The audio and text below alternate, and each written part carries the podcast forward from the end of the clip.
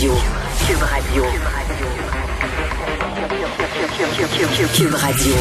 En direct à LCN. Le moment de retrouver dans les studios de Cube Radio Montréal Mario Dumont. Euh, Mario, la deuxième dose, ça s'en vient, ça s'en vient même pour tout le monde, ceux qui voudront l'avoir. Mais il y en a encore qui se font tirer l'oreille pour la première dose. Ben, c'est un peu mon euh, ma réaction après la conférence de presse euh, d'aujourd'hui du gouvernement. Oui, effectivement, ben, moi j'en suis. Moi j'avais la première dose AstraZeneca. On attendait nos réponses. Puis, et je pense que là, pour ce qui est des... Bon, il reste des petits ajustements, euh, etc., mais on a mis beaucoup d'emphase depuis quelques jours sur la deuxième dose, mais les gens qui, sont pressés, qui veulent devancer la deuxième dose, je comprends que le gouvernement veut leur donner satisfaction, c'est très bien, j'en suis. Mais moi, là, je deviens de plus en plus plus préoccupé euh, par, euh, je suis encore sa première dose, par ces gens, et entre autres toute une catégorie de jeunes. Euh, voyons les choses en face, là. ils vont pas la chercher leur première dose, ne s'inscrivent pas. Il y a des inquiétudes, Pierre, même dans le milieu collégial, là. Souvenez-vous de l'annonce. On a dit si, euh, si on atteint chez ce groupe les 18 à 29 ans, qu'on atteint le 75% de vaccination, euh, ben on va pouvoir avoir des cégeps en présentiel. tout le monde a pris pour acquis. Bon, on a coché ça, c'est fait. Le cégep, ça va bien aller. Mais, là, on, s'en va pas là, là. On est à plus de 10% d'écart. On est plus autour des 64. Et surtout que ça monte plus sais, ça monte là, des grenailles par jour. Donc, il y a vraiment là, tout un effort. À mon avis, autant du gouvernement en termes de campagne de sensibilisation, d'éveil, mais même les, les, les, grands frères, les grandes sœurs de 30 ans, si vous en avez de 22 ans, ou les parents, il y a un éveil, le secouer les gens, c'est le temps, c'est maintenant.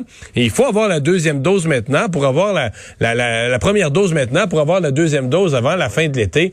Donc, je trouve que il y a vraiment un effort de, de, de réveil. Là. Il y a comme euh, la campagne de vaccination va bien, les centres de vaccination vont bien, mais il y a un groupe où euh, il y a comme une espèce d'apathie. Puis évidemment, c'est des gens à qui on a dit bon, vous avez moins de chances d'être malade, mais c'est un effort collectif, c'est un effort pour se protéger soi, mais aussi pour protéger euh, les milieux de travail, les institutions, cégep et universités, que tout reprenne l'automne prochain le, le, le mieux possible.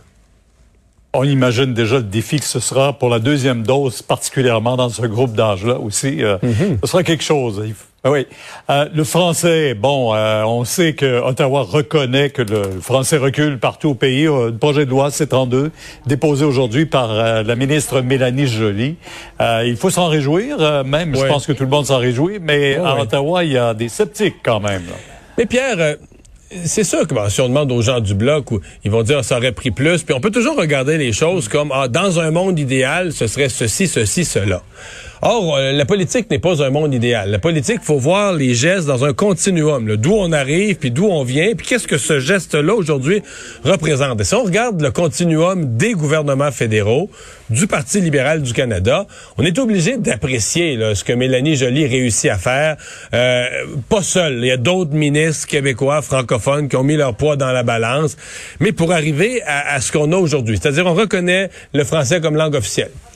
Est-ce que ça change vraiment quelque chose? dans le fond, c'est vrai qu'au Québec, depuis Robert Bourassa, 1974, on remonte à là qu'on a fait du français la langue officielle, mais c'est pas banal. Pour moi, c'est quand même un progrès. Le gouvernement fédéral, aujourd'hui, dans sa loi sur les langues officielles, l'inscrit noir sur blanc, ben oui, moi je vois ça comme un progrès. Et euh, on, reconnaît que le français, euh, il y a un devoir de tous et chacun de protéger davantage le français incluant du gouvernement fédéral. On n'a jamais vu ça dans le passé. Alors moi, dans le continuum de, de, ce qui s'est vécu au fédéral, ben je dis euh, c'est un, un, très bon pas en avant. Euh, c'est ce que Mélanie Joly a déposé. Euh, c'est pas parfait, mais c'est certainement une avancée. Mm-hmm. Bon, ça sera pas adopté. S'il y a élection fédérale, ce sera pas adopté, mais quand même, on l'a rédigé sous forme de projet de loi. Elle a fait les démarches, elle a obtenu l'appui de tous ses collègues du Canada anglais. Moi, j'applaudis. Je, mais euh, on reconnaît surtout qu'il n'y avait pas égalité entre les deux langues. Aussi, pas vrai, aussi, d'où la nécessité, ouais, d'où la nécessité d'une défense du français euh, proactive. Oui. Euh, maintenant, puisqu'on parle du français et de la reconnaissance du Québec comme nation, la motion du bloc sera débattue demain et le vote viendra demain. Oui, surtout voter demain. On va surveiller, mais je pense qu'on va peut-être avoir là aussi des, peut-être être surpris, parce que je m'attendais à un vote plus divisé. Euh, du côté du caucus conservateur, j'ai hâte de voir, mais il semble pas impossible qu'on vote là, assez massivement pour la motion. Chez les libéraux, il semble y avoir quelques dissidents, dont un ancien d'Alliance Québec dans l'ouest de Montréal, M. Osfather. Mais euh, ce sera sera, ce sera à voir, mais c'est un gros test. Je, je prends, je prends l'exemple des conservateurs. Si Aaron O'Toole réussissait à avoir tout son caucus qui vote avec le bloc, ce serait un geste de leadership important euh, qui pourrait lui valoir des dividendes plus tard à l'élection au Québec. Même chose pour les libéraux, même chose pour les, les néo-démocrates. C'est un test euh, pour chacun des partis en ce qui concerne le Québec avant de partir en campagne électorale, bien sûr. C'est un beau test. Merci, Mario. Demain, 10 heures sur LCA. Au revoir. Et Carl, donc faisons le point sur ce triste événement parce que les accusations sont tombées là, dans le meurtre d'une femme cette nuit à Québec. Oui, Noureddine Mimouni a été officiellement accusée du meurtre au deuxième degré de Nathalie Pichet, une femme de 55 ans. C'est survenu tôt ce matin dans le quartier Limoilou à Québec. Meurtre non prémédité. Oui. Pour l'instant, on a déjà vu la couronne revenir plus tard après avoir plus de compléments d'enquête et découvrir des éléments de, préméditation et, et euh, durcir les accusations. Mais pour l'instant, on est à meurtre non prémédité. Là. Deuxième degré, M. Mimouni s'était rendu à la police vers 4 heures ce matin. Le corps avait été retrouvé vers 2 heures, donc 50, 13e féminicide. Et on rappelle, si vous avez un doute, si vous pensez qu'un proche a besoin d'aide, SOS violence conjugale, un 800 363 90 10. Évidemment, et nos sympathies à toute la famille. Ouais, vraiment. Et moi, c'est une des choses qui me dérange dans ce dossier-ci, c'est que il y avait un historique. On dit que durant le, durant le, temps des fêtes, la police était intervenue, avait arrêté monsieur. Euh, il y avait eu une espèce d'ordonnance de plus s'approcher, etc., etc. Une histoire qu'on entend malheureusement trop souvent de, de cas problématiques déjà signalés. Euh, Et où le système, je, je, sais que la réponse plate, c'est ouais, mais là on peut pas, on peut pas mettre en prison à vie tous ceux qui ont menacé une fois. Mais, euh, mais on peut pas garder ça comme ça non plus. Non, non. Puis je pense à un député euh, français du sud de la France qui m'avait donné une entrevue qui avait déposé un projet de loi privé de l'Assemblée nationale française où dès qu'il y avait ordonnance de ne pas s'approcher, ben on faisait quelque chose de plate pour l'homme mais c'était bracelet genre à cheville ou avec dans la maison de la, de la, personne qui a peur là, un détecteur et si le bracelet s'approche, mettons, en dedans de 3 km ou de 5 km, ça sonne. ça sonne chez la personne, ça sonne au poste de police, ça sonne partout. Là.